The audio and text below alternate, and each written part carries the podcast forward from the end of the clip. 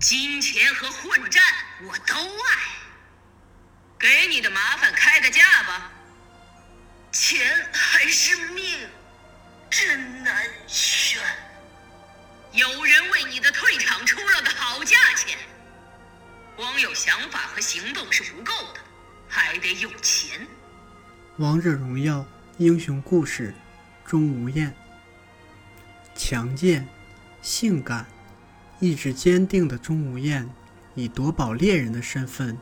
活跃在树下，以没有被钟无艳打劫过的人，并非真正的树下学子而闻名。个性及古怪、冷僻、高傲为一体，随时随地都能令敌我双方头痛不已，是连夫子都感到棘手的角色。身为人与魔种的混血，钟无艳饱受歧视。从九岁开始，天赋神力就让那些认为可以随意欺辱他的人们尝到判断失误所带来的骨折滋味。没多久，他流浪到树下，以花样挑战老师新颖极限而名声大振。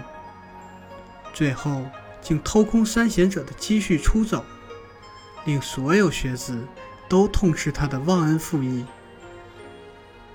不到三年，钟无艳遍体鳞伤的归来，身后还有一整队杀手穷追不舍。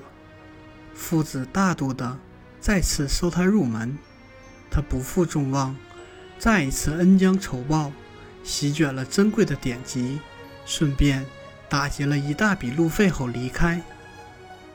大约数年之前，形势永远出人意料的钟无艳。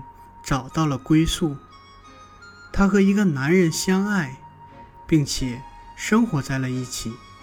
所有树下学子都惊掉了下巴，并且争相为可怜男人的生命安全下注。这场婚姻让他摇身一变，成为齐国的王族，并豪爽地将树下的土地正式赠送给夫子。或许在他的心里，树下某种意义上也是等同于家的存在。安定这两个字，永远都不适合钟无艳的人生。生命中的温暖没有持续太久。一场事故中，她的丈夫被潜伏的魔种所杀害。那些记忆中被忘却的孤独，再度涌现出来。无所留恋的他，回到了树下，开始执着追寻魔种和魔种的秘密。因为爱人、血脉，亦或强大而神秘的力量，想要阻挠他的人，都得好好掂量下自己的骨头是否坚硬到足以抵抗著名的百万吨大锤。霸占、摧毁、破坏。历史上的钟无艳，钟无艳，史称钟离春，后世以无言之名称世。故事始见于《列女传》《变通传》，但更多的见于民间传说，说她是齐国出了名的丑女，但见识高远，才华横溢。齐国当时处在内外交困的危机之中，无言去见了齐宣王，说服齐王。改弦更张，发愤图治，从而导致齐国的中兴，成为战国中期最富庶、最强大的国家。因此，齐宣王立无言为后。